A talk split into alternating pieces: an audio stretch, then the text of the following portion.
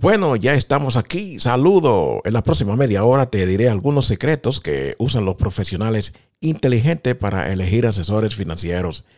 A veces tú quieres comprar tu casita o un automóvil. Nunca está de más asesorarte bien. Por eso, en la próxima media hora te haré un segmento para ellos. Así que quédate en sintonía con la sopafm.com. Hola, interactúa con nosotros en la Sopa Media. Descarga la aplicación. Hoy estamos resaltando el talento latino. ¿Sabe qué? Pero con dos preguntas. Cuando usted nace, ¿trae lo suyo consigo o existe alguna manera de añadirlo? Escucha esta anécdota. Sé de una actriz que no nació millonaria, sino que tuvo participación en un casting para ser el personaje de un artista. Viene la otra pregunta. Cuando la gallina nace, ¿trae los huevos o se los ponen? La actriz solicitó un millón de dólares y se los dieron. Bueno, yo creo que para ese tiempo no había mucha experiencia, pero le dieron la obra y se comió el papel. Por eso ella es una estrella. Así que si la conoces, déjame un comentario resaltando lo mejor. Además, interactúa en nuestra aplicación, La Sopa Media. La Sopa Media. Esa nació con lo de ella. Sigue interactuando con nosotros. ¡Qué chévere! Bueno, y seguimos aquí la sopafm.com con esta sección. Si piensa hacer alguna inversión que valga la pena para el futuro, siempre contrate a un asesor que sea un fiduciario. Quiere decir un individuo que está éticamente obligado a actuar en el mejor interés de otra persona. Esta obligación elimina las preocupaciones sobre conflictos de intereses y hace que el asesoramiento de un asesor sea más confiable. Si piensa hacer una inversión, busca un fiduciario. También no contrate al primer asesor que conozca. Si bien es tentador contratar al asesor más cercano a casa o al primer asesor de la página amarilla, esta decisión requiere más tiempo. Tómese el tiempo para entrevistar al menos a algunos asesores antes de elegir la mejor opción para usted. Siga con nuestro programa especial. Traigo más al regresar. Usted está en sintonía con la Sopa FM. La Sopa FM.com.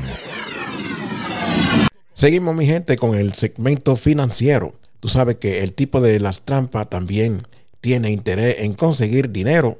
No elija un asesor con la apariencia incorrecta.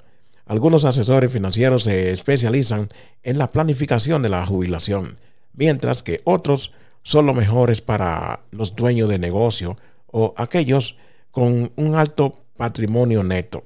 Recuerde que algunos asesores en el sector financiero pueden ser los mejores para los jóvenes profesionales que forman una familia.